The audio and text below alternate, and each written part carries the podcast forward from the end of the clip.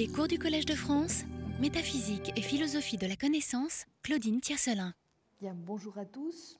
Alors, nous avons vu euh, la semaine passée, en testant au contact des espèces de la chimie, euh, la liquiditisme dispositionnel que j'essaie de défendre pour parvenir à une connaissance euh, métaphysique des espèces naturelles, comment on pouvait assez bien montrer, du moins je crois, la robustesse euh, du modèle.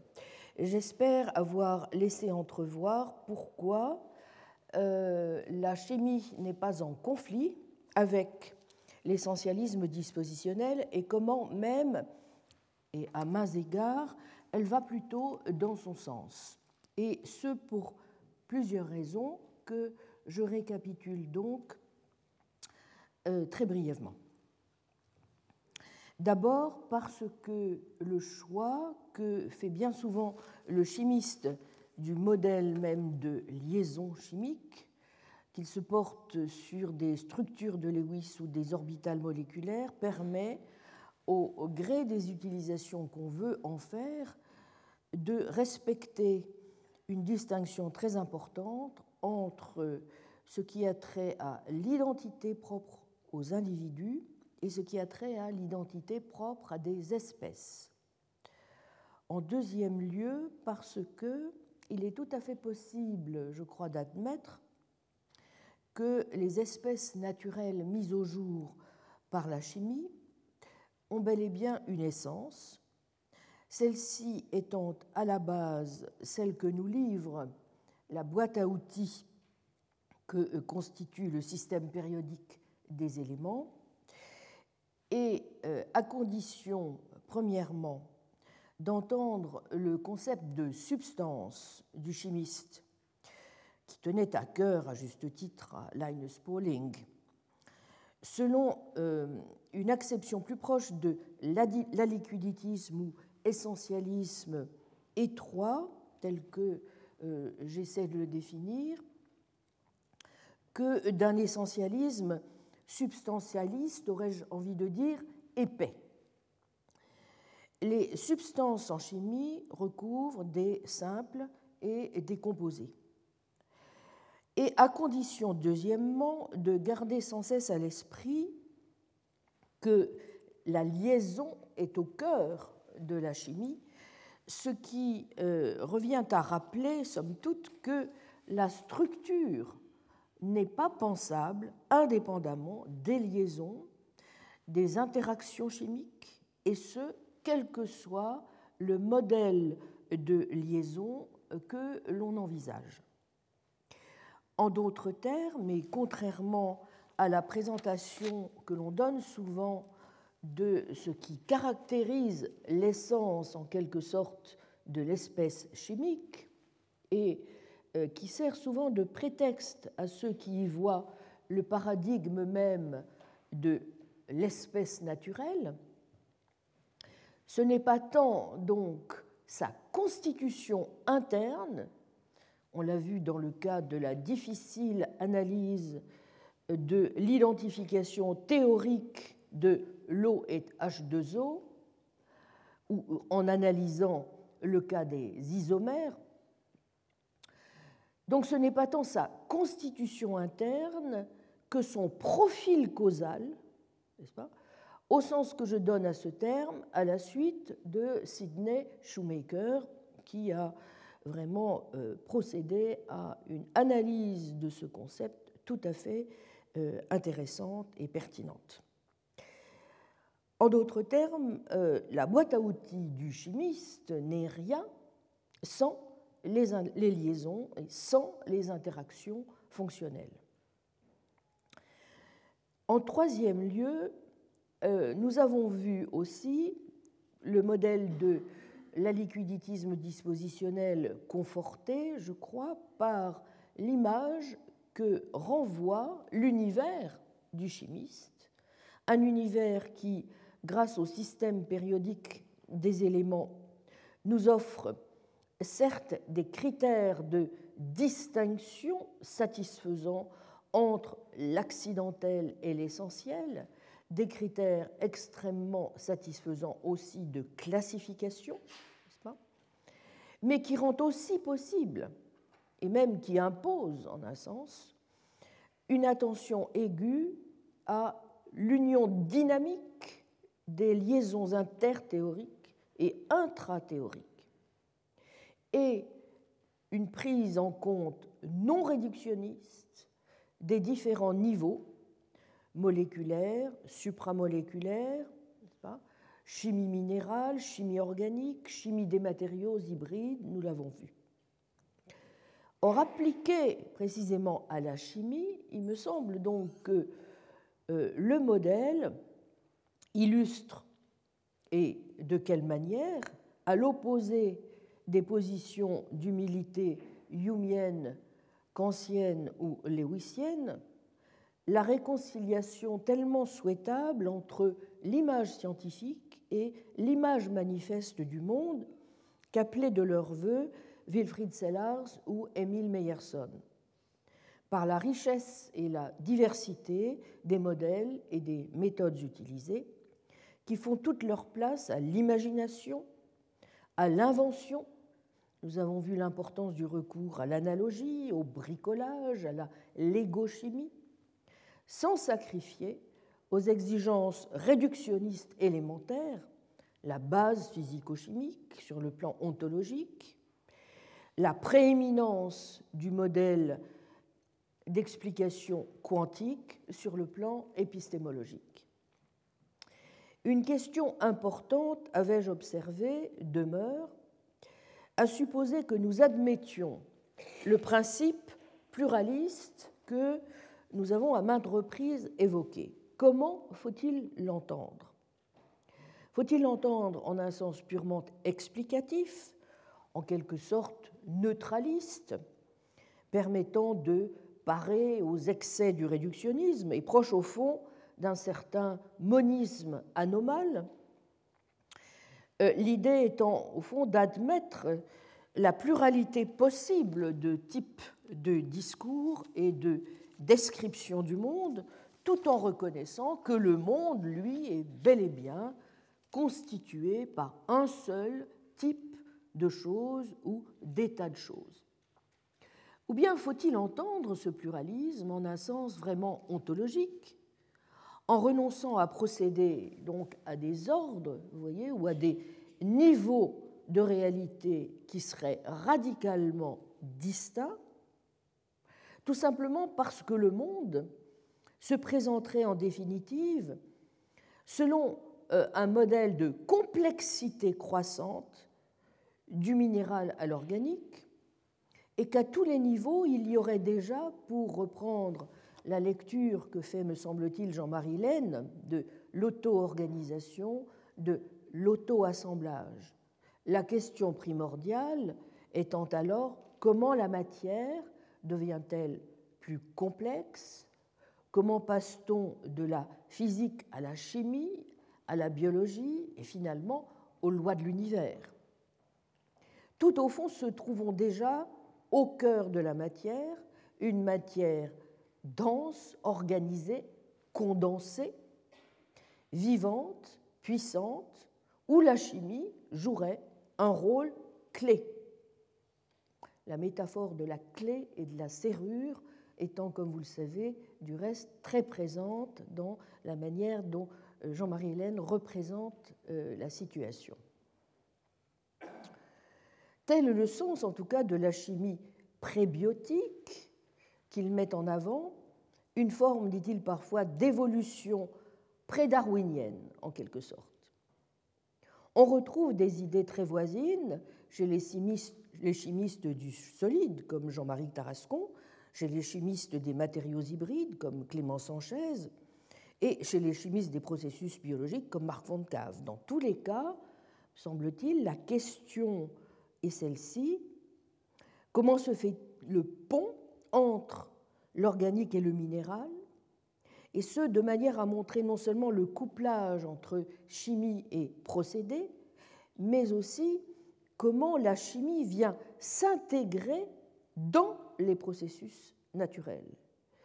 Un modèle de chimie intégrative, bio-inspiré, c'est le modèle de la chimie douce, terme que l'on doit, comme vous le savez, à Jacques Livage, et dont j'ai récemment appris du reste que les anglo-saxons ne cherchent même pas à le traduire. Mais ne savons-nous pas que la chimie est française? Enjeux dont vous savez bien aussi à quel point ils sont importants euh, sur le plan de la société, en termes, par exemple, des meilleurs moyens que nous pouvons développer pour essayer de réduire le coût énergétique.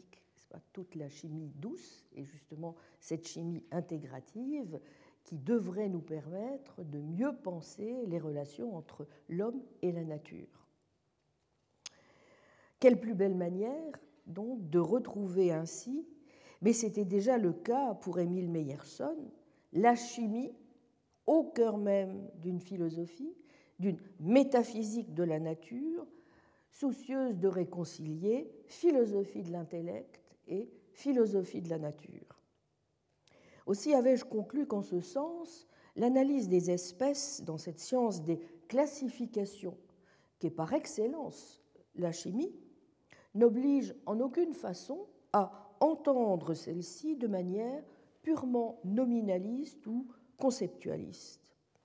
En maintes occasions, au contraire, le chimiste, et il fait bien, se comporte en réaliste scientifique et démontre par la découverte des centaines de milliers d'espèces qu'il met au jour que les classifications sont au moins autant découvertes qu'elles ne sont purement et simplement stipulées nous orientant moins ainsi vers un conventionnalisme qu'en direction d'un réalisme raisonné des espèces naturelles.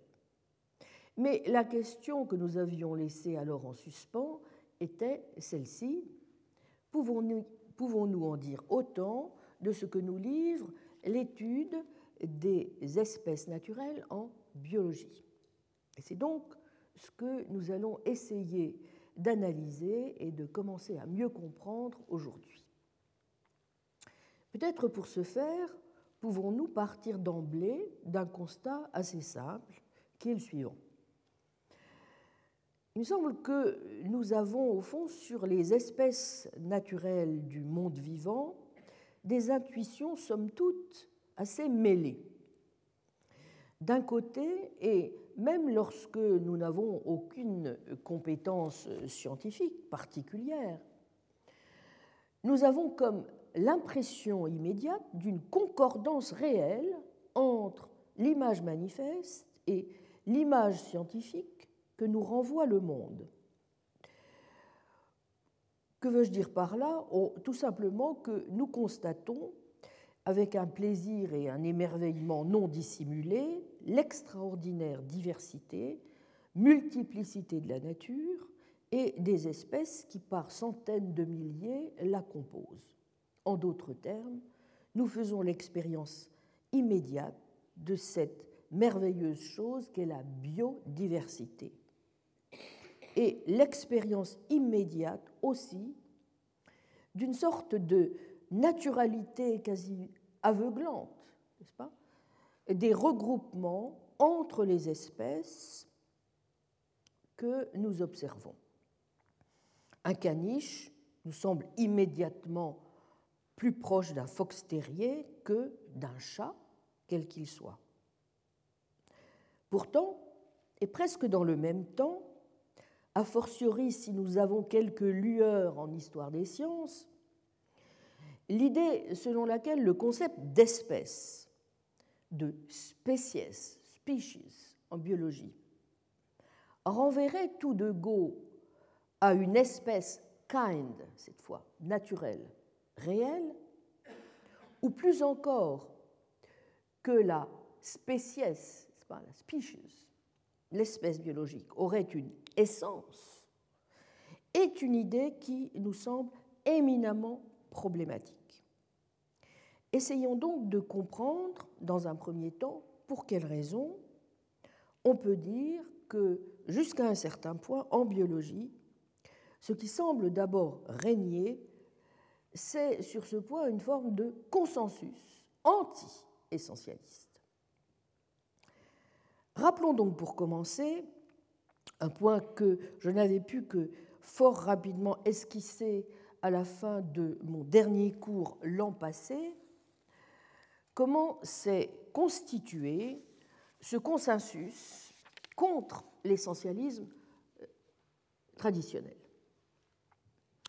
C'est Ernst Mayr qui est l'un des premiers à avoir lancé une attaque féroce contre le concept d'espèce essentialiste qu'il appelle typologique de la biologie prédarwinienne en préconisant de lui substituer le concept d'espèce biologique.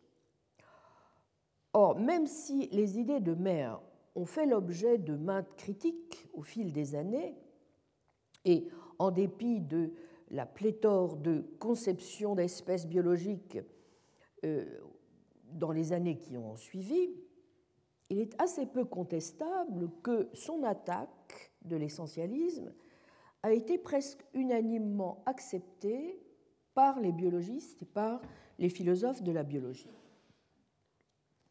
Ainsi, on peut trouver par exemple sous la plume de John Dupré en 1999, je le cite, On reconnaît en général que la théorie darwinienne de l'évolution a rendu intenable la conception essentialiste classique de l'espèce. Fin de citation.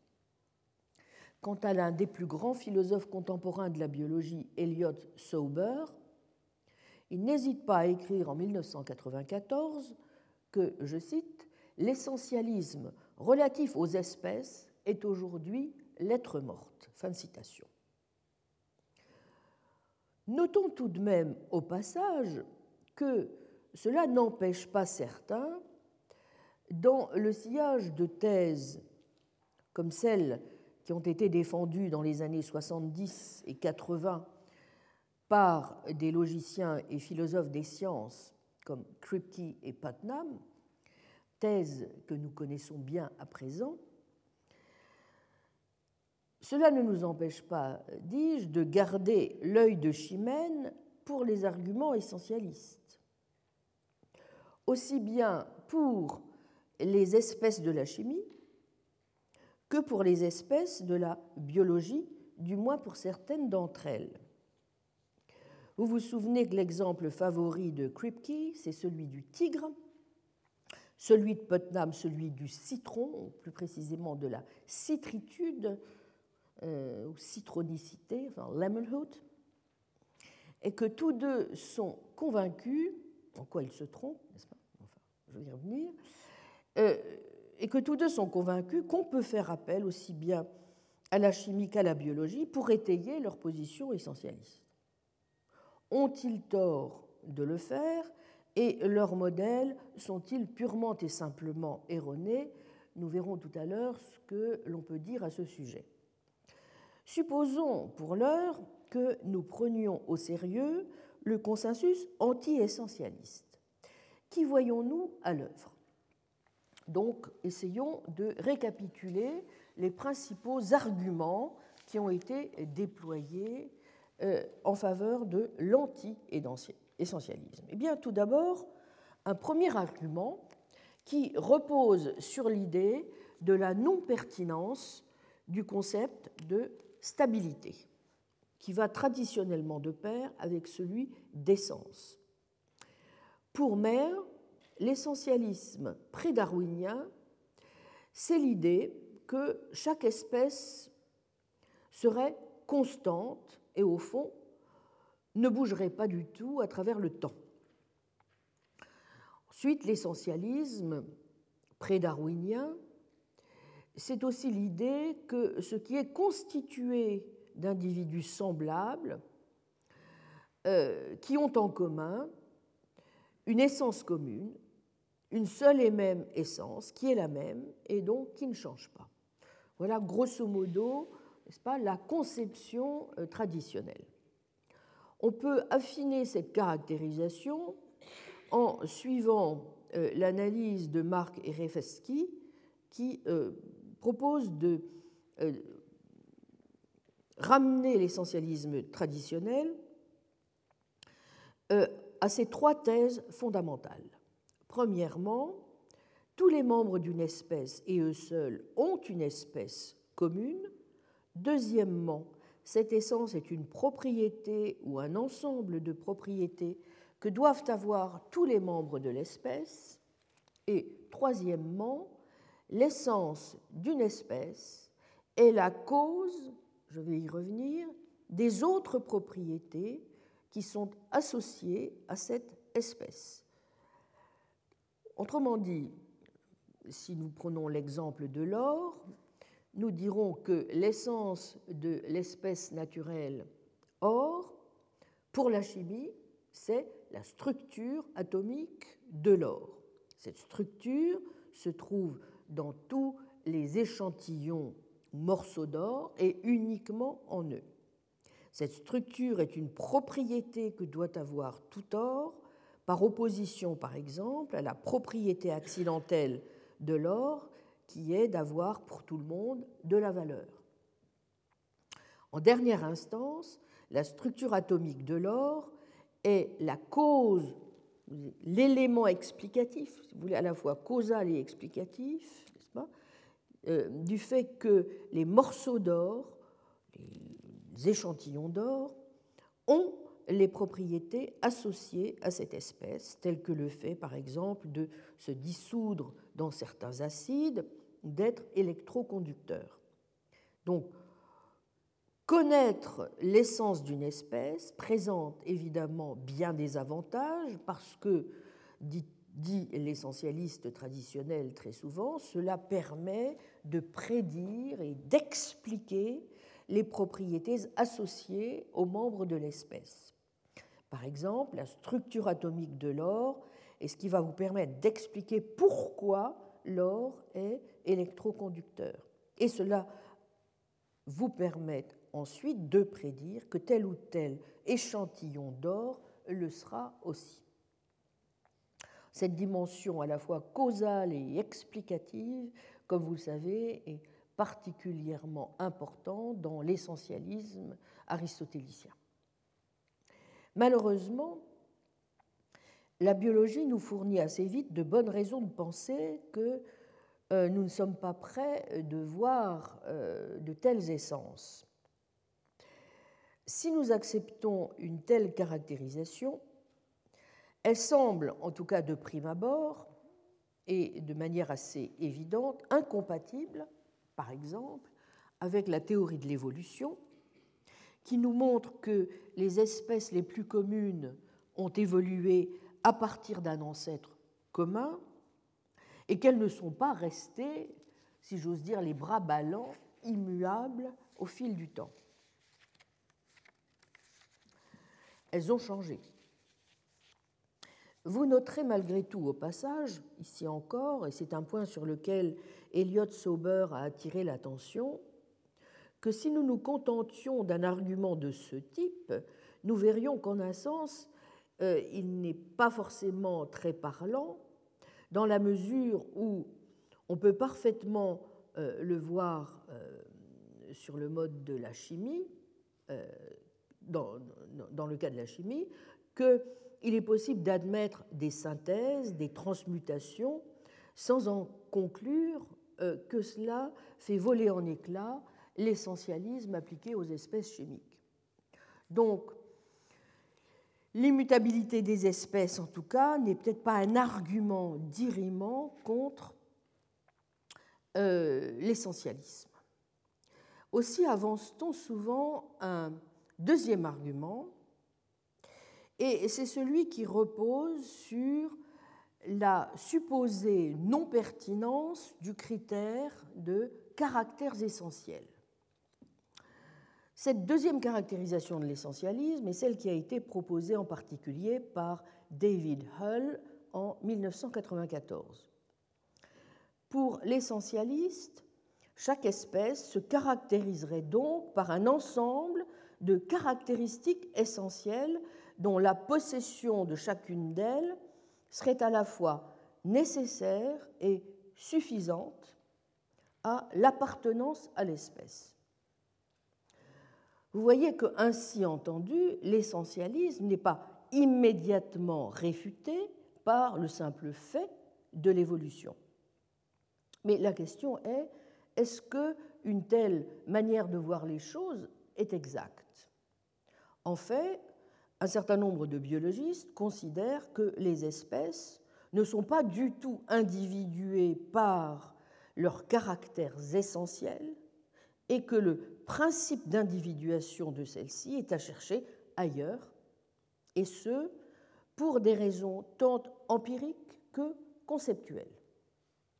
Des raisons empiriques d'abord, tout simplement parce qu'il est faux de dire que les groupes d'organismes lesquels travaillent euh, les biologistes auraient en commun toute une série de traits morphologiques, physiologiques ou génétiques qui les distingueraient radicalement d'une espèce à l'autre.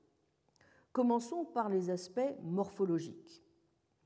Sans doute a-t-on souvent recours, pour un certain nombre d'organismes, à toute une série de critères de distinction qui reposent généralement sur leur morphologie grossière et qui permettent ainsi de leur assigner une espèce distinctive de façon relativement non ambiguë, nonobstant euh, une multitude de cas particuliers problématiques, notamment, euh, comme on le sait, en botanique, domaine dans lequel les taxonomistes sont souvent en désaccord sur les bonnes barrières et frontières hein, à établir entre les espèces. Cette idée, en tout cas, selon laquelle il y aurait un arbre de la vie, un arbre du vivant, qui se déploierait tout uniment, est très problématique. Mais même dans les cas non problématiques, on estime que les taxons d'espèces se distinguent plutôt par des faisceaux ou des groupes, on dit même parfois, je vais y revenir, des grappes, des clusters, de traits phénotypiques ce qu'on appelle des caractères phénétiques et non par des caractères essentiels. Comme le note par exemple Samir Okasha dans son important article paru en 2002 dans la revue Synthèse et sur lequel je m'appuie ici, Darwinian Metaphysics, Species and the Question of Essentialism, je le cite, le cas des espèces sœurs et des espèces polytypiques illustrent de façon tout à fait claire l'impossibilité de définir une espèce en termes de conditions nécessaires et suffisantes. Les espèces sœurs sont impossibles ou quasiment impossibles à distinguer morphologiquement, mais on les traite comme distinctes parce qu'elles forment des communautés reproductives séparées elles ne se livrent qu'à très peu, voire pas du tout d'échanges reproducteurs. Bref, leur interfécondité, interbreeding, euh, est minimale, voire inexistante. Les espèces polytypiques comprennent des populations d'organismes qui sont phénotypiquement très différentes l'une de l'autre, mais qu'on traite comme conspécifiques parce qu'elles se reproduisent entre elles librement. Même parmi les espèces, qui ne sont pas ordinairement classés comme polytypiques, on trouve en général dans le phénotype de très fortes quantités de variations intraspécifiques. Il suffit par exemple de songer aux différences énormes qu'il y a entre les différentes variétés de l'espèce domestique de chien Canis familiaris les patterns de variation que l'on trouve de fait dans la nature ne s'accordent pas bien, conclut Okasha, avec l'idée d'une définition essentialiste de l'espèce. Disposerions-nous alors d'un meilleur critère si nous nous attachions cette fois aux traits génétiques de l'espèce? Eh bien non, car ici encore, il est inexact de prétendre qu'il y aurait une propriété génétique qu'auraient en commun les membres d'une espèce donnée et que n'auraient pas tous les membres des autres espèces. Voici encore l'analyse d'Okasha qui fait sienne une analyse proposée par Ridley. Je le cite La variation génétique intraspécifique est extrêmement importante. Méiose, recombinaison génétique et mutation aléatoire assurent conjointement une variété quasi illimitée dans le domaine des génotypes possibles que peuvent exemplifier les membres d'une espèce qui se reproduit sexuellement.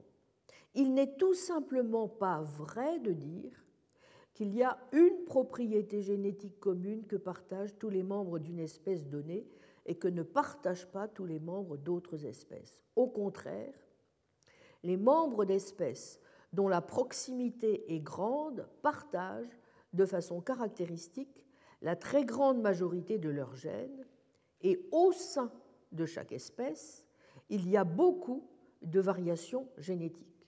En vérité, on pense que la variation génétique intraspécifique est bien plus grande que la variation morphologique intraspécifique. Fin de citation.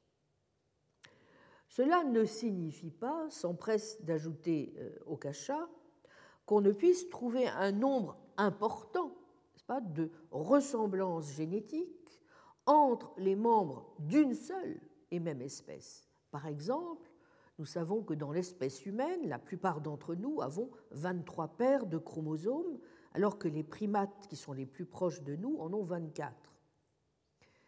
Mais il est également vrai que nous n'avons pas tous 23 paires de chromosomes, qu'il y a aussi des malformations chromosomiques, comme le syndrome de Down ou d'autres maladies génétiques qui ont d'autres chromosomes en plus, sans que cela nous empêche naturellement de faire partie de l'espèce humaine.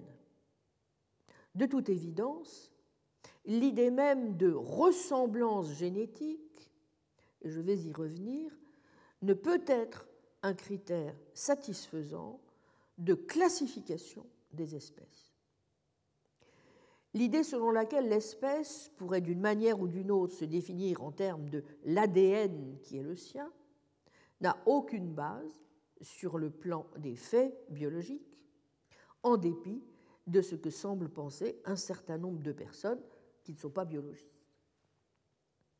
Que ce soit donc au niveau de la morphologie, au niveau chromosomique, au niveau génétique, les taxons se distinguent plus par, par des groupes de traits covariants, semble-t-il, que par des essences qu'ils auraient en commun.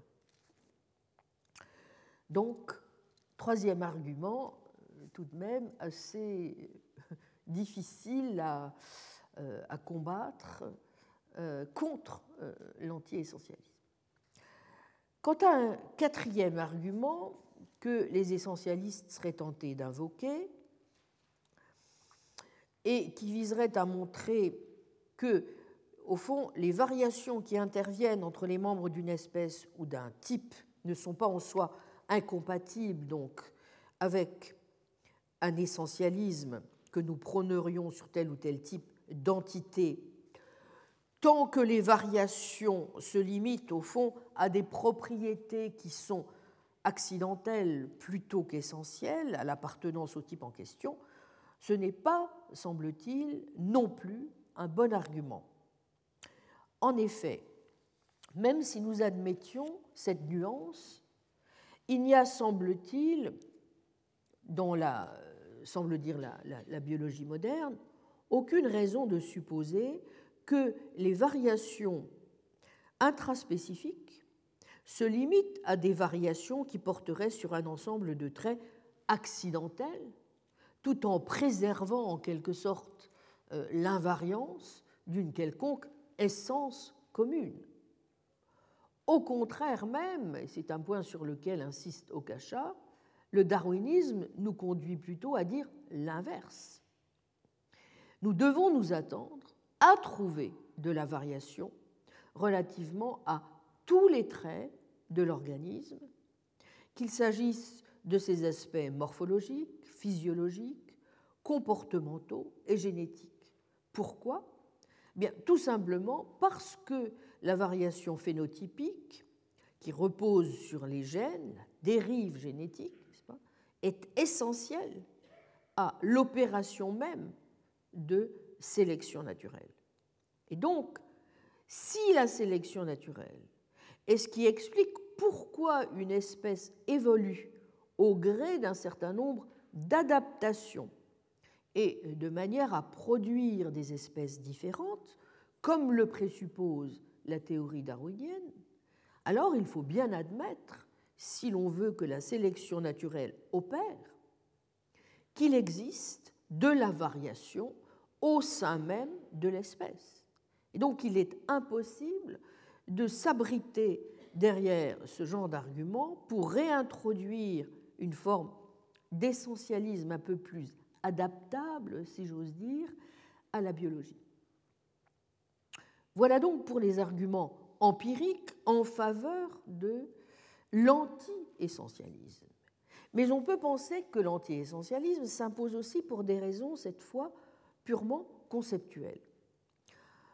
En admettant en effet l'existence d'espèces dont les membres partagent un ensemble de caractéristiques et que ne partageraient pas euh, d'autres espèces, rien ne permet d'en conclure que les caractéristiques en question sont essentielles pour la détermination de l'appartenance à telle ou telle espèce.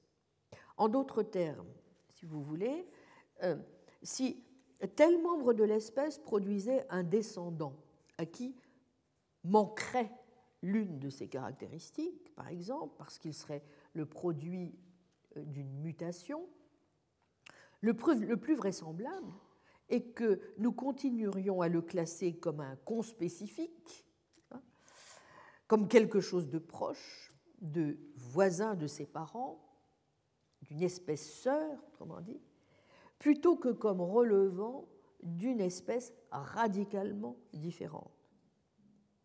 Vous voyez donc que, pour des raisons tant empiriques que conceptuelles, l'anti-essentialisme est donc, de prime abord, plutôt convaincant. On notera au passage, tout de même, que les arguments anti-essentialistes que je viens d'évoquer ne condamnent pas directement les thèses que défendent Kripke ou Putnam, qui tous deux sont prêts à dire qu'il n'y a pas de caractéristiques superficielles, en particulier morphologiques, qui permettraient de définir l'appartenance à une espèce. Vous vous souvenez de ce que dit dans son texte de 1980 Naming and Necessity Kripke Quelque chose peut avoir toutes les propriétés par lesquelles nous avons à l'origine identifié un tigre et ne pas être en définitive un tigre. Et Putnam fait une remarque du même genre à propos des citrons. En revanche, on s'en souvient, il considère bien que le vrai critère de détermination de la citritude, c'est le fait d'avoir le code génétique qui va de pair avec l'espèce, et donc d'avoir la bonne structure interne.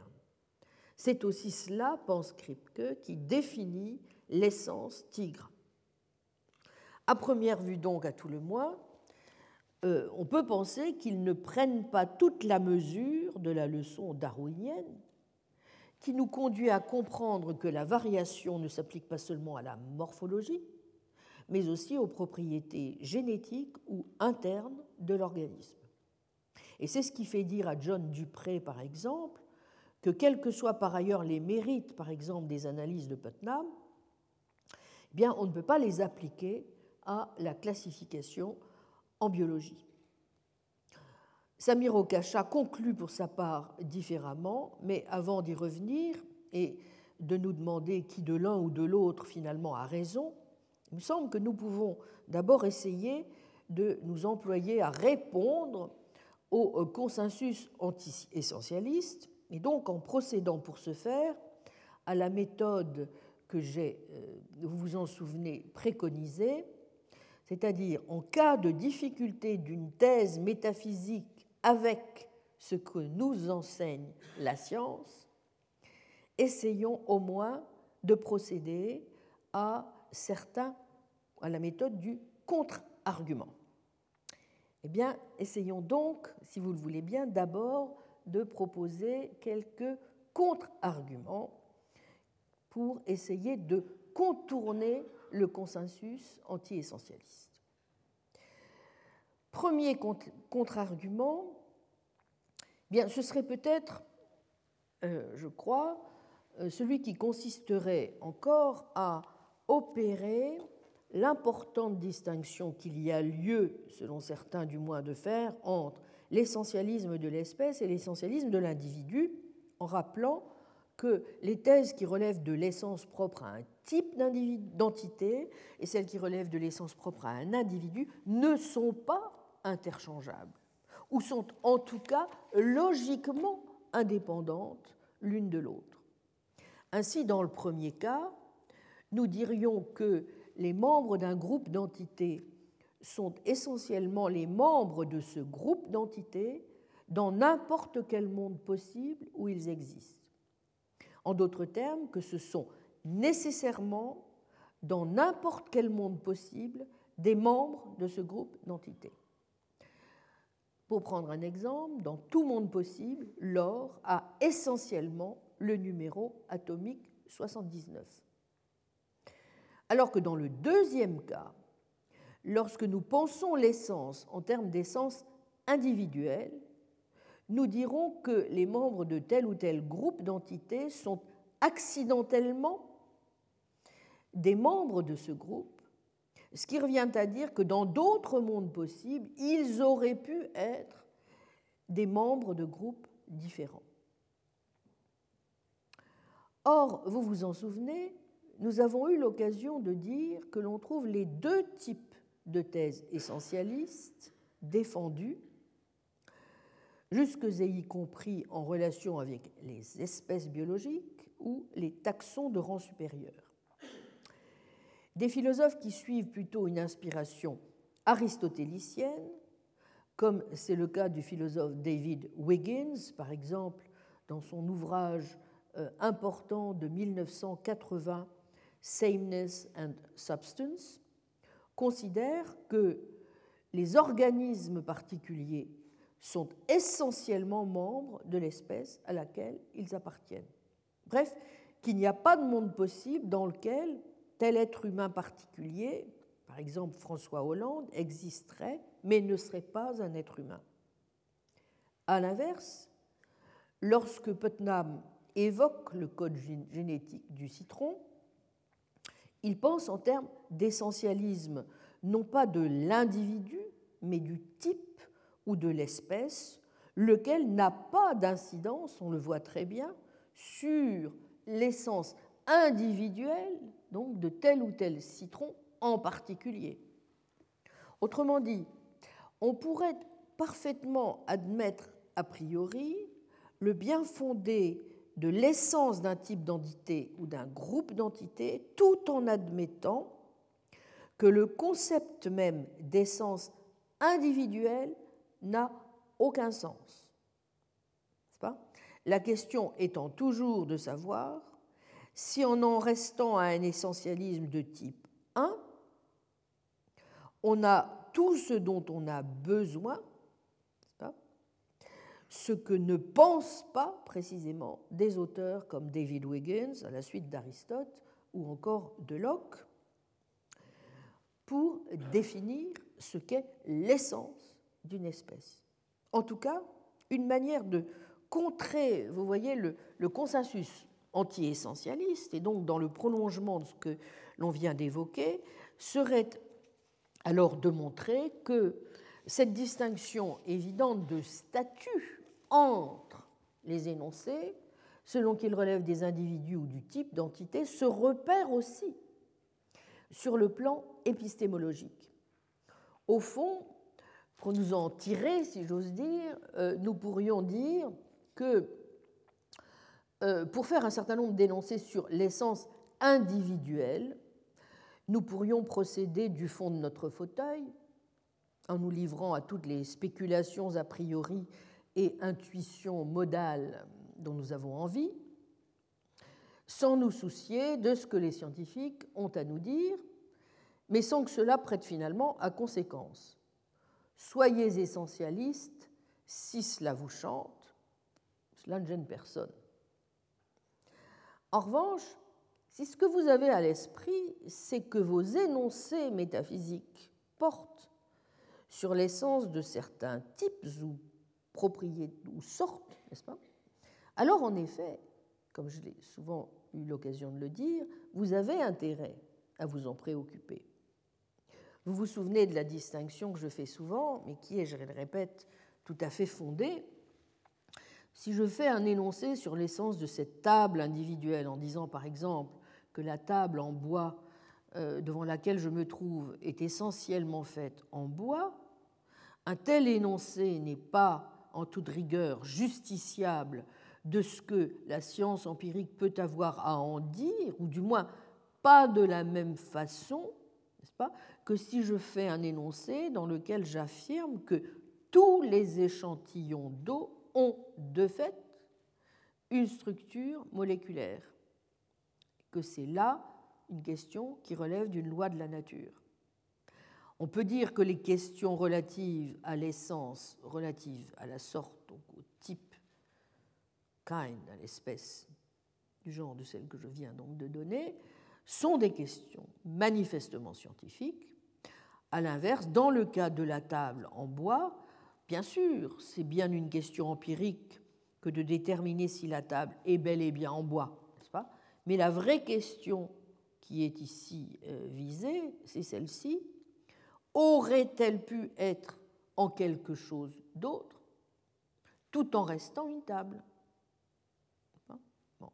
Et pour cela, le métaphysicien peut fort bien examiner s'il y a un autre monde possible dans lequel existerait une table bah, qui ne serait pas en bois. Il lui suffit pour cela de consulter ses intuitions modales. Vous pourriez donc vous contenter au fond d'analyses conceptuelles a priori et peu importe ce que vous dit la science.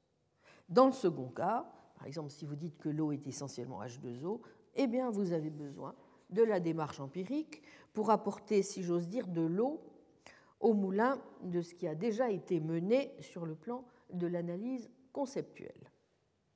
Malheureusement, comme je l'ai souvent rappelé, si l'on s'autorise une définition de l'essentialisme sur la seule base d'une position qu'il faut bien appeler de repli et qui reposerait uniquement sur certains a priori, de ce qui est définitionnel de l'individu, on risque fort de se mettre assez vite en mauvaise posture relativement aux leçons que nous a fournies la science au fil de l'histoire. Et ce, ne serait-ce que pour une bonne raison, en l'occurrence. Et c'est que, et c'est une thèse bien connue des philosophes de la biologie, pour bon nombre d'entre eux précisément, les espèces biologiques doivent être entendus non pas comme des espèces, kinds, mais comme des individus.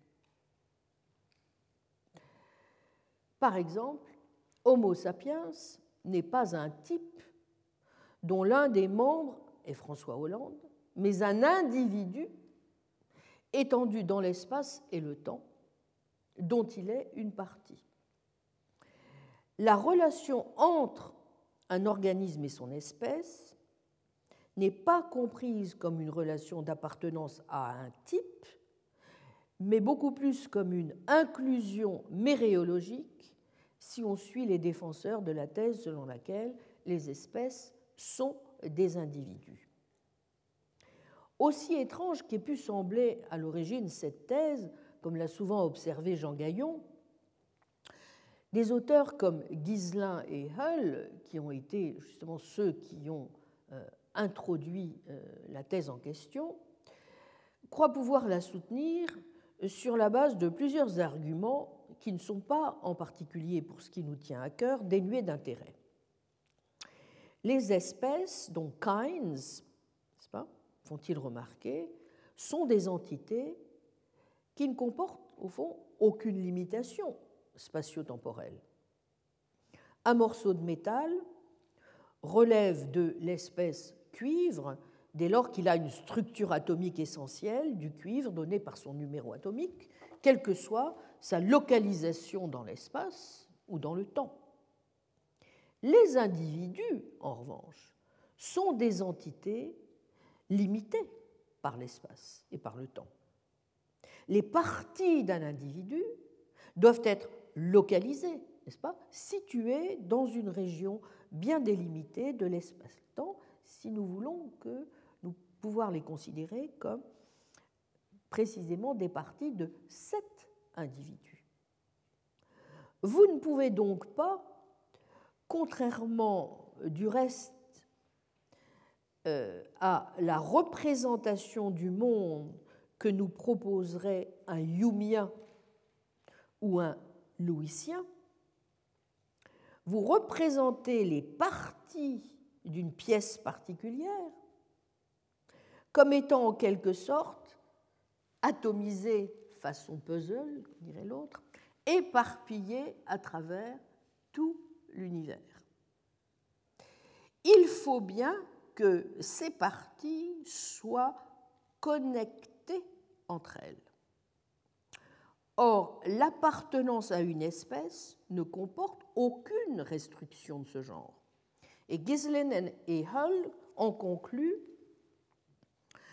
que les espèces biologiques, cette fois, au sens de species, n'est-ce pas, ne sont pas des espèces kinds naturelles, mais des individus. Et en particulier parce que, comme l'a rappelé aussi Marc Erechevski, ce sont des entités qui ont une généalogie. Tous les organismes d'une espèce sont liés entre, eux par des relations d'hérédité. Ce sont les descendants de conspécifiques ou de parents de conspécifiques ou des deux. De telles relations exigent que le parent et son descendant ou que leur partie appropriée soit liée entre elles dans l'espace et le temps. Et donc, même si tous les membres de l'espèce ou d'une espèce donnée n'ont pas l'obligation, en quelque sorte, d'être en contact avec tous les autres membres de l'espèce, ils doivent bien tout de même être liés entre eux au même nexus généalogique. Et donc les membres d'une espèce biologique doivent former à la fois une entité spatio-temporellement continue, mais aussi spatio-temporellement restreinte et bien délimitée. Ce sont donc des individus et non, je le répète, des espèces. Au passage encore, cela n'interdit pas de penser que d'autres catégories d'entités biologiques que celles d'espèces peuvent être entendues comme des espèces naturelles. C'est le cas, par exemple, pensent Hull et Gislin, du sexe, mâle ou femelle, de certains traits génétiques ou des parties du corps comme l'œil. La question qu'il laisse en suspens étant alors de savoir, n'est-ce pas, si de telles classes d'entités biologiques sont ou non, cette fois, des espèces naturelles au sens essentialiste du terme. Mais sans doute, dira-t-on, il s'agit là d'une thèse qui n'est pas la seule possible. Pour d'autres philosophes de la biologie, en effet, les espèces ne sont ni donc des espèces ou types, ni des individus, ce sont finalement des entités historiques. Et c'est ce que pense par exemple Marc Erechevski. Et c'est aussi une idée que l'on trouve présente chez Elliot Sauber. On peut aussi, en faisant un pas de plus encore en direction du conventionnalisme, soutenir que pour une très large part, c'est une question de convention au fond que de conceptualiser les espèces, soit comme des individus, soit comme des types, soit comme des entités historiques. Et c'est là euh, la position défendue par exemple par euh, Philippe Kitcher ou John Dupré. Mais vous voyez que si on suit cette pente, si j'ose dire, savonneuse vers le conventionnalisme, on est alors confronté à une difficulté qu'a souligné euh, Samir Okacha et qui est en un sens simplement la, la reprise de ce qui faisait reculer d'effroi la raison kantienne face aux dangers ruineux que faisait courir Herder à la philosophie en privilégiant les relations, les transitions, la variété, le divers sur la classification des espèces ou les catégories. Bref, un héraclitéisme tel que la raison ne pouvait plus ou ne pourrait plus rien saisir. Vous vous souvenez des reproches adressés par Kant au sentimentalisme confus de Herder dans son compte-rendu de l'ouvrage de Herder, Idée pour une philosophie de l'histoire de l'humanité. Je cite Kant, il maintient toujours dans un vaporeux éloignement, grâce à un jeu de sentiments et d'impressions qui se manifestent comme les effets d'une densité de pensée. citation. Au fond, pense Kant, si l'on abolit toute classification entre les espèces, alors on n'a même plus les moyens de comparer, de distinguer, et donc purement et simplement de penser. Et euh, par voie de conséquence, c'est l'intelligibilité même des choses dont peu ou prou euh, on s'interdit à jamais l'accès. Si on ne parvient pas à trouver un ensemble de propriétés en vertu desquelles mon chien Médor est un membre de l'espèce Canis familiaris, mais euh, si on le présente simplement donc comme une propriété irréductible qu'ont certains organismes et que d'autres n'ont pas, nous allons avoir du mal à nous représenter tout simplement ce qu'est ce chien et pourquoi, par exemple, il est bel et bien différent de notre chat euh, Romina grobis? Et au fond, c'est une idée, somme toute banale, que nous avons tous intuitivement, que même si nous ne savons pas bien ce que sont au juste, ce que pourrait être au juste, des propriétés génétiques essentielles, eh bien, les espèces doivent bien tout de même avoir quelque chose qui y ressemble. Mais précisément, avant de gémir et de reculer d'effroi, encore faut-il s'assurer que l'on a épuisé tous les arguments qui permettraient, ainsi qu'on a pu le faire en parlant des espèces en chimie, de donner tout de même un peu de consistance à une forme de réalisme essentialiste modéré, jusque et y compris en biologie. En vérité, c'est ce qui a déjà été entrepris par certains philosophes de la biologie qui ont permis l'essor de ce qu'on a appelé un nouvel essentialisme biologique. Examinons donc, si vous le voulez bien, leurs arguments. L'objectif de ces auteurs, principalement Griffiths 1999, euh, Okasha 2002, Laporte 2004, en proposant ce qu'il est désormais coutume d'appeler un essentialisme relationnel, euh, a été de montrer d'une part que l'essentialisme n'est pas incompatible avec la théorie darwinienne de l'évolution. Il suggère par exemple que le fait d'être un descendant d'un ancêtre particulier est une condition nécessaire et suffisante d'appartenance à une espèce. Plus généralement, ils insistent sur le fait que l'essence est une propriété, cela vous rappellera sans doute certaines choses que je défends moi-même, non pas intrinsèque, mais relationnelle, et qu'il est facile de le constater en examinant la plupart des critères auxquels font référence les biologistes contemporains pour définir ce qu'est une espèce. On pourrait donc en quelque sorte répondre à la question en vertu de quoi mon chien Médor est-il un membre de Canis familiaris?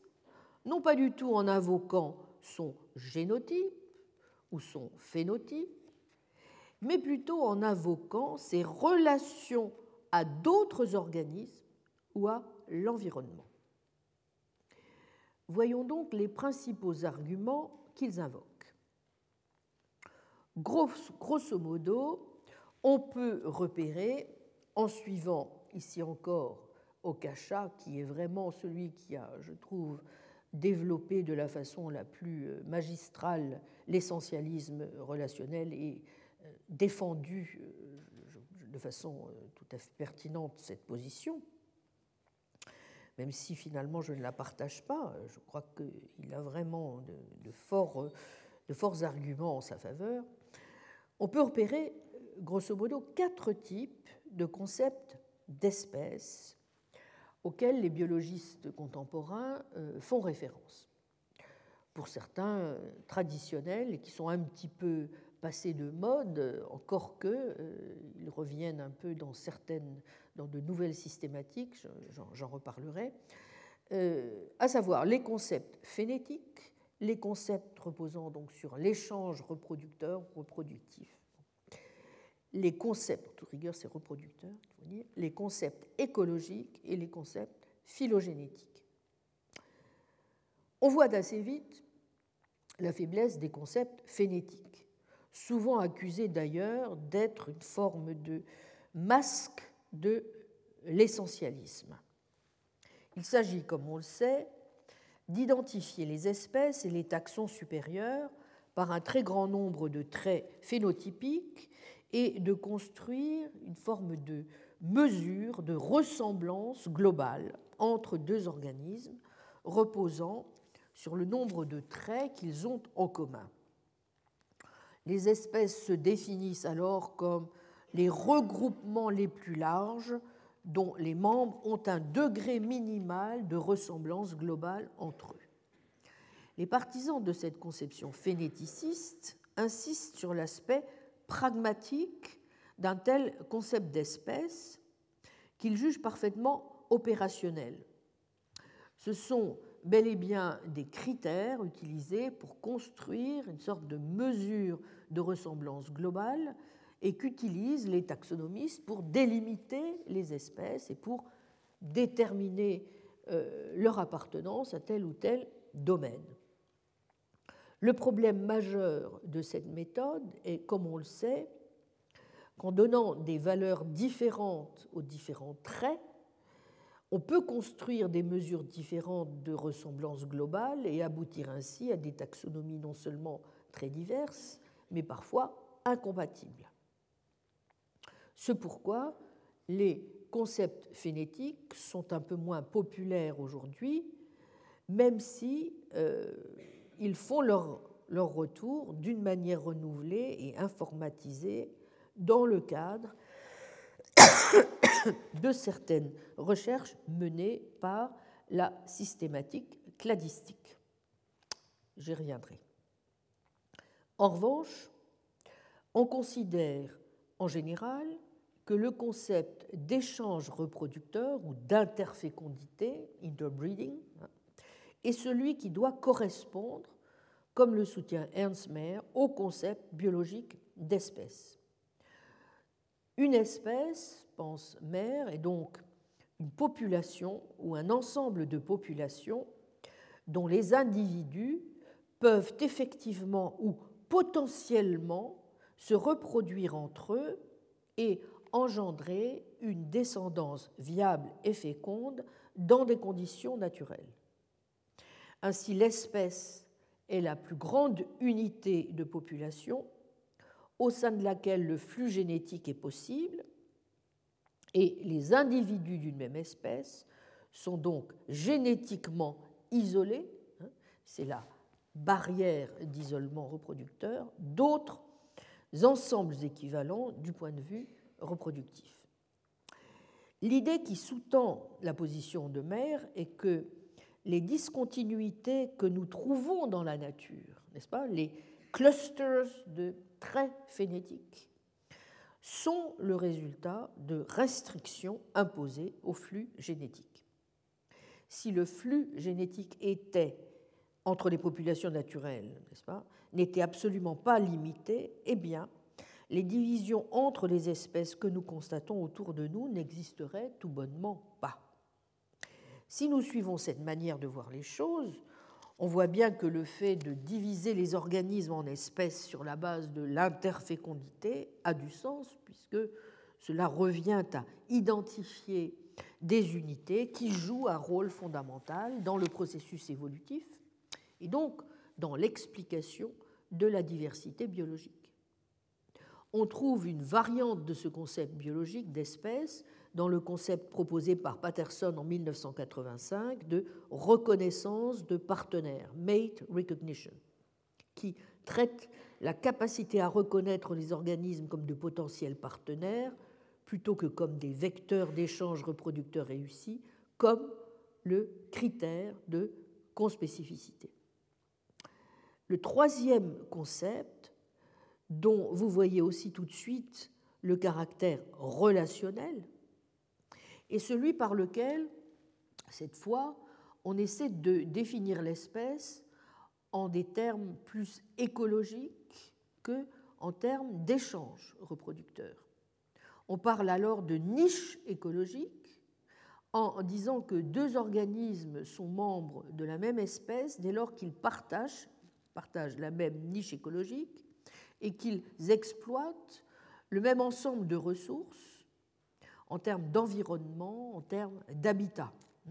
Le principe sous-jacent, vous voyez ici, en veillant toujours à rendre compte de l'existence de, discontinuité dans la nature, euh, donc de dire et de dire que le flux génétique a finalement une importance assez relative dans l'explication, et donc les critères qui s'appuient sur les échanges reproducteurs ne permettent pas d'identifier des unités théoriquement importantes.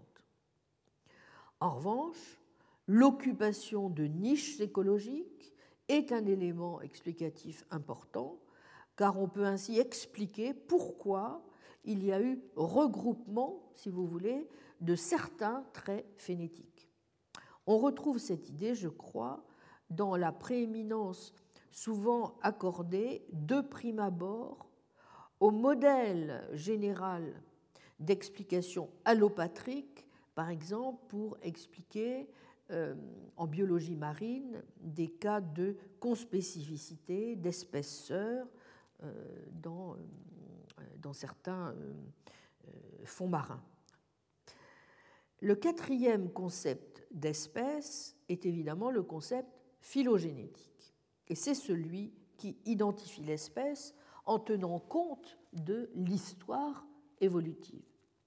Les espèces sont, ont des branchements, des branches du nexus généalogique, liés par des événements, les événements importants qui sont les événements de spéciation et les événements d'extinction. Les espèces apparaissent lorsqu'il y a séparation en deux dans le lignage et elles s'éteignent lorsque le lignage se divise ou lorsque tous les membres de l'espèce s'éteignent. Donc les lignages sont des séquences de population régies sur le mode ancêtre-descendant. Les organismes appartiennent à une espèce selon le concept phylogénétique en vertu de leur position dans l'arbre phylogénétique ou arbre de la vie du vivant. Donc vous et moi sommes des membres de l'espèce Homo sapiens parce que nous relevons tous du segment sur le nexus généalogique dont l'origine remonte à quelques 300 000 ans à peu près et des poussières en Afrique, qui n'a pas donné d'espèce fille depuis lors. Tout organisme qui n'appartient pas à ce segment, n'est pas un membre d'Homo sapiens, aussi ressemblant qu'il puisse être avec nous. Bon, les concepts phylogénétiques d'espèces vont normalement de pair aussi avec une approche phylogénétique d'identification des taxa de rang supérieur. Un point important qu'il faut souligner et sur lequel je reviendrai lorsque nous euh, aborderons justement la question de la pertinence épistémologique de ces modèles, de ces différents modèles, c'est que, naturellement, le plus souvent, les concepts phylogénétiques ne sont pas nécessairement incompatibles avec les trois autres euh, concepts, n'est-ce pas, euh, auxquels on a recours. Simplement, ils ont, et j'y insiste beaucoup, une fonction différente, au sens où ils sont censés s'appliquer sur la durée du temps évolutif, n'est-ce pas? À la différence des trois autres qui s'appliquent plutôt aux organismes tels qu'ils nous sont euh, donnés, Iket hein. Et donc, et la différence n'est pas mince, euh, pour ce qui m'intéresse en tout cas, mais je crois en soi aussi, un concept phylogénétique devra recourir aussi à l'un ou l'autre des concepts pour expliquer tel ou tel événement de spéciation, pour expliquer par exemple comment un lignage se coupe en deux, n'est-ce pas, ou euh, en recourant, euh, dans certains cas, euh, en recourant par exemple pour, se faire dans certains cas un critère euh, tel que euh, l'échange reproducteur pour expliquer comment il se fait que tel événement de spéciation s'est produit, lorsqu'une partie du lignage a divergé au point de rendre impossible l'échange reproducteur, donc en provoquant une barrière d'isolement reproducteur, pourra aussi s'appuyer dans d'autres cas sur des critères phénétiques ou écologiques. Donc vous voyez, souvent on observe justement que les approches sont multiples et font appel conjointement à plusieurs modèles explicatifs. Donc on constate très souvent en biologie, comme on l'a vu déjà aussi en chimie, que on a, euh, si vous voulez, tendance à euh, appliquer une forme de pluralisme épistémologique et à utiliser, euh, pour renforcer en quelque sorte euh, les, analyses, d'accumuler au fond les, les schèmes explicatifs. En tout cas, si ces analyses que je viens de vous présenter sont correctes, vous voyez que, à première vue, elles rendent tout à fait compatibles la biologie évolutive et l'essentialisme. Il suffit simplement de se rendre compte que tous les concepts modernes, à l'exception peut-être des concepts phénétiques, définissent les propriétés en vertu desquelles un organisme particulier relève de telle espèce plutôt que de telle autre, en se référant non pas à une essence intrinsèque, mais à une propriété relationnelle de cet organisme, soit dans le cadre de l'échange reproducteur, le fait d'être capable de se reproduire avec tel groupe euh, d'organismes et non pas euh, et non avec tel autre, pas? Dans le cas du concept écologique, c'est-à-dire la propriété consistante à occuper telle ou telle niche écologique, et euh, dans le cas évidemment du concept phylogénétique, le fait d'être membre d'un segment particulier du nexus généalogique. À l'évidence, aucune de ces propriétés que nous venons d'évoquer n'est intrinsèque en toute rigueur aux organismes qui les possèdent, pas plus qu'elle ne survient sur ses propriétés. Deux organismes qui seraient moléculairement identiques pourraient en principe, pas, selon ce modèle, être des membres d'espèces différentes, du moins si vous suivez une telle, euh, une telle approche. La conclusion qu'en tirent généralement les essentialistes relationnels est donc la suivante et elle est double. Premièrement, euh, cela suggère que, loin de prétendre que le darwinisme démontrerait que les espèces n'ont pas de propriétés essentielles, on peut parfaitement dire au contraire que ce que montre le darwinisme, c'est que les propriétés essentielles des espèces sont relationnel plutôt qu'intrinsèque. C'est ce que Griffiths, en particulier, euh, considère. On n'est pas du tout obligé, dit-il, de limiter l'essentialisme à l'image qu'en donne l'essentialisme traditionnel, tel qu'on le trouve encore chez Wiggins, via euh, donc euh, Locke et via Aristote. Locke, pour qui, vous vous en souvenez, une essence réelle est, je cite, cette constitution particulière qu'a toute chose en elle-même, sans aucune relation à quoi que ce soit d'extérieur à elle, tout de même. Hmm? Fin de citation. Assurément, si l'on s'en tient à cette conception lockéenne, n'est-ce pas, de l'essence, vous comprenez bien que l'idée que les espèces biologiques pourraient avoir des essences va sembler extrêmement bizarre. Bien. Mais si vous renoncez à voir les choses ainsi, alors, en effet, c'est en tout cas l'argument des essentialistes relationnels, rien ne s'oppose à réintroduire l'essentialisme en biologie. On peut considérer que les concepts d'espèces contemporains sont au fond des théories ou des hypothèses sur les essences relationnelles des taxons et que c'est même une hypothèse qui semble tout à fait raisonnable et bien fondée. D'autre part, et c'est donc la deuxième conséquence, vous voyez, de leur analyse, on peut, jusqu'à un certain point, parfaitement retranscrire, euh, selon ces modes, la ligne d'argumentation de Kripke et de Putnam.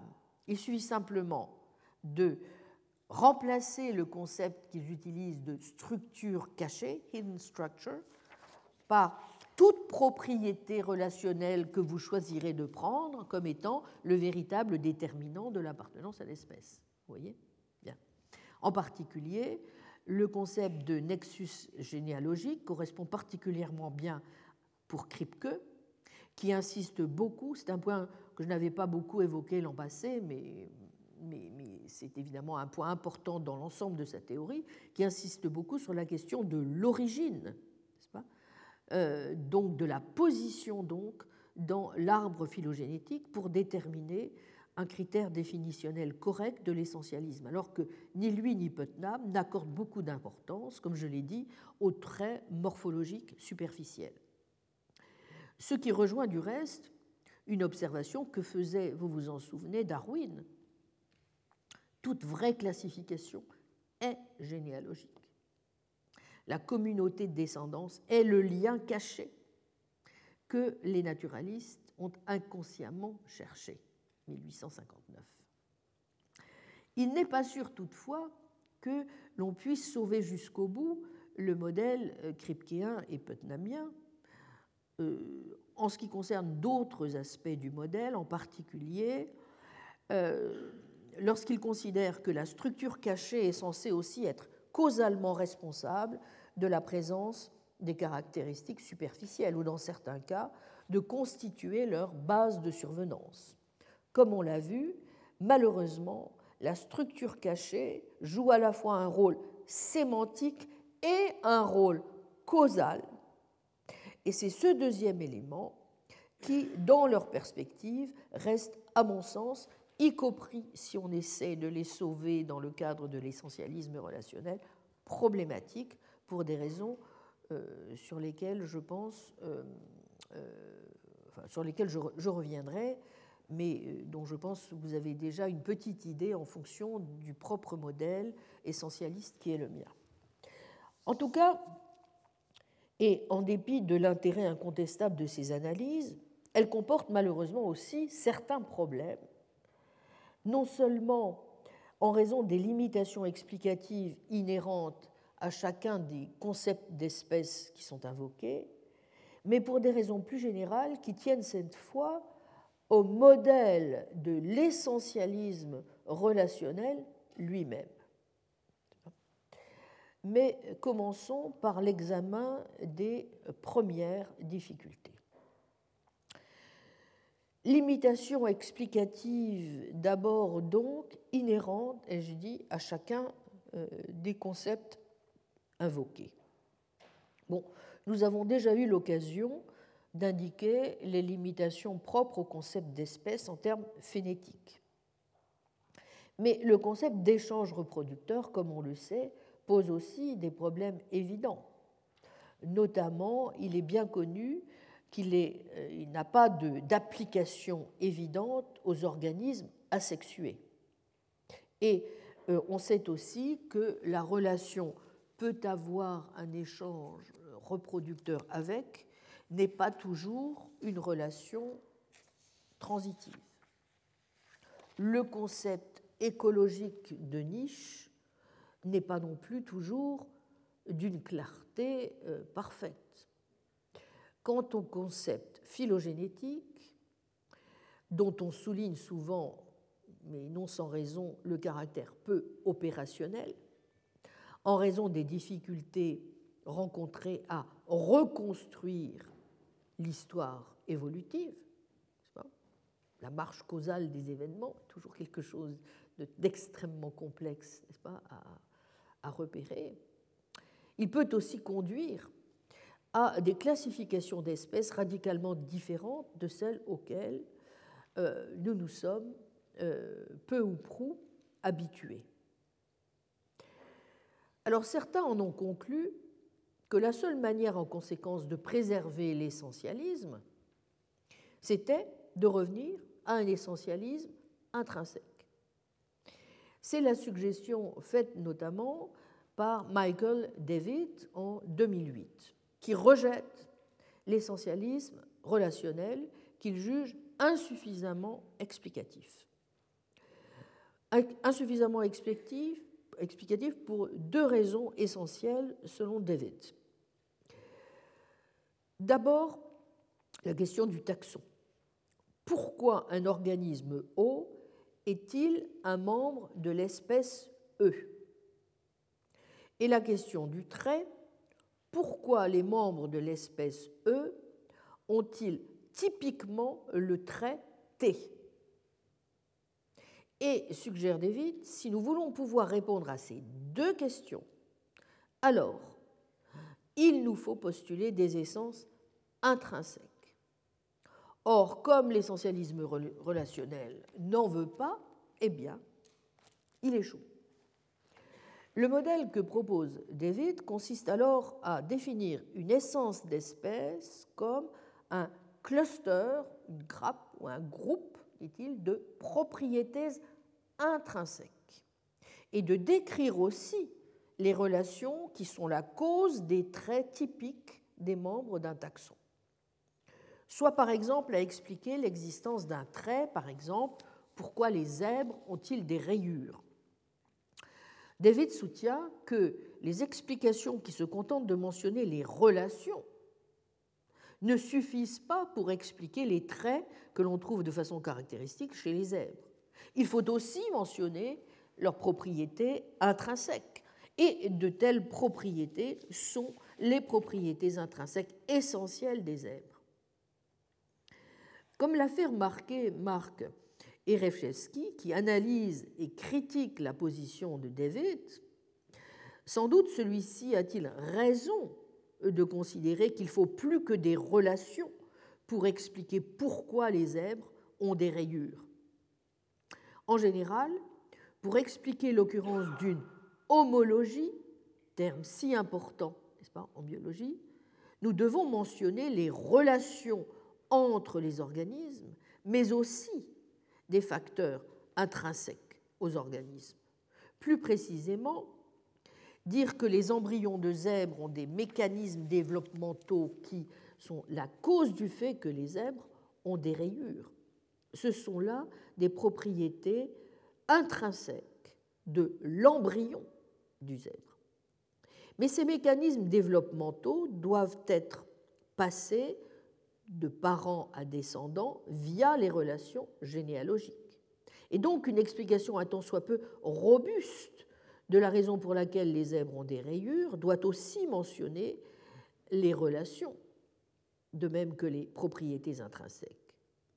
Mais doit-on en conclure, comme le fait David, que le taxon zèbre a une essence intrinsèque? Certains et c'est précisément le cas de Ereshevsky, pense que non, on peut, comme le font du reste certains biologistes, comme on le sait, expliquer les caractères des organismes en mentionnant d'autres caractères, sans pour cela ajouter la thèse métaphysique qui voudrait qu'un caractère mentionné dans un explanant soit essentiel pour la détermination de l'appartenance à un taxon. Par exemple, un biologiste pourra dire qu'à l'état embryonnaire, un zèbre a un mécanisme ontogénétique qui est la cause même du développement des rayures. Ce mécanisme de développement n'est ni nécessaire ni suffisant pour l'appartenance à l'espèce zèbre.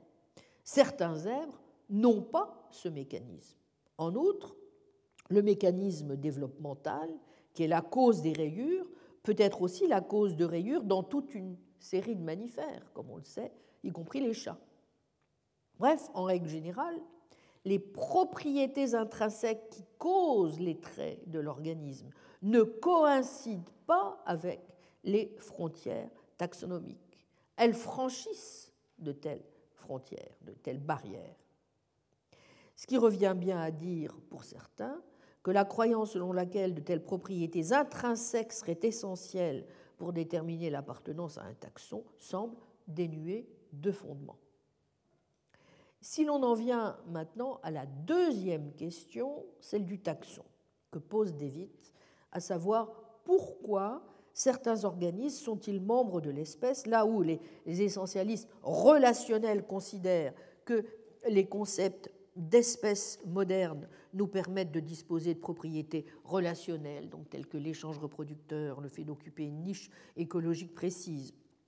Donc ce seraient des traits définitionnels d'une espèce et que les biologistes n'auraient pas besoin de postuler des caractères intrinsèques, ils ont, pense David, n'est-ce pas, tort. Car dire qu'un organisme peut avoir un échange reproducteur avec un autre, un autre Homo sapiens par exemple, ne permet pas de répondre à la question de savoir pourquoi ces autres organismes sont des Homo sapiens. Il y a donc là une régression à l'infini de l'explication à laquelle on ne peut mettre un terme que si l'on mentionne l'existence de propriétés intrinsèques essentielles des organismes. Mais sur ce point encore, on peut parfaitement objecter à David que si l'on s'en tient à la théorie biologique, alors on peut considérer que si E est une espèce interféconde, eh bien, ces organismes ont des mécanismes de reproduction intrinsèques qui leur permettent de se reproduire entre eux. Sans doute ignorons-nous quels mécanismes intrinsèques sont les mécanismes qu'ils permettent. Mais malgré tout, nous n'ignorons pas que certains mécanismes intrinsèques sont bien des mécanismes qui sont la cause du fait que tel organisme est un membre de telle ou telle espèce. Et pour comprendre ces mécanismes, en effet, il nous faut nous tourner vers les relations. La population particulière, les relations généalogiques entre les organismes, et le fait en l'occurrence que les populations sont généalogiquement liées dans un seul lignage. Les relations sont donc bien, il faut l'admettre, explicativement prioritaires dans l'explication de l'identité du taxon et non pas les propriétés intrinsèques. Une manière de renforcer ce point est de noter que si certains aspects de l'organisme d'une espèce peuvent être changés, il en est d'autres, comme vous le savez, en revanche, que l'on ne peut modifier dans le pool génétique. Bon, faut-il alors en conclure, contre David cette fois, que finalement c'est l'essentialisme relationnel qui serait correct?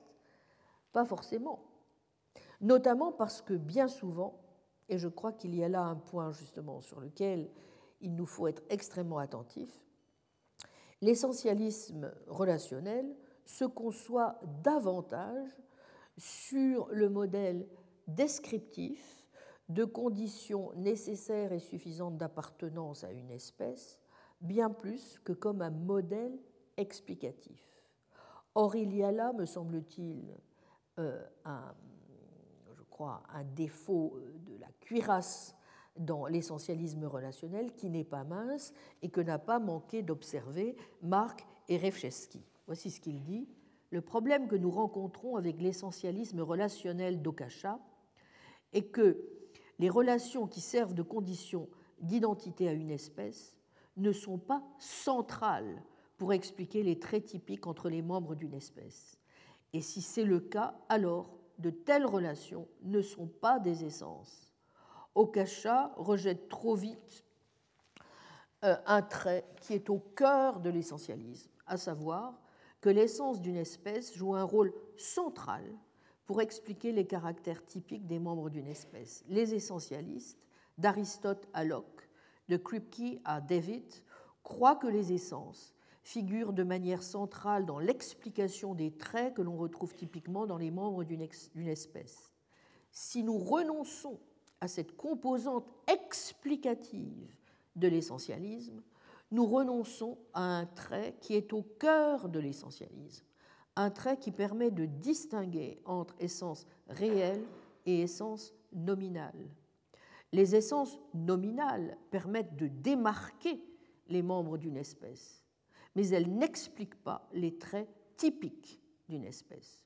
Il y a tout lieu de penser que toute approche des espèces naturelles qui vise à saisir les espèces de la science doit préserver le caractère explicatif des espèces. Et en vérité, et en dernière instance, l'essentialisme relationnel n'est pas un essentialisme pour la bonne et simple raison qu'il ne rend pas compte d'une visée qui est au cœur de l'essentialisme. Cette appréciation, fin de citation, cette appréciation rejoint, comme vous le savez, ce que je pense aussi, comme je l'ai souvent dit, tout modèle essentialiste qui refuse de rendre compte à un moment donné de ce qui assure la compréhension du lien entre les relations et ce qu'elles relient manque quelque chose de fondamental. Mais faut-il pour cela en conclure que nous devons renoncer à tout modèle essentialiste pour rendre compte des espèces de la biologie? Je ne le crois pas et c'est ce que j'essaierai donc la prochaine fois euh, de montrer. Je vous remercie. Retrouvez tous les contenus du Collège de France sur www.colège-2-france.fr.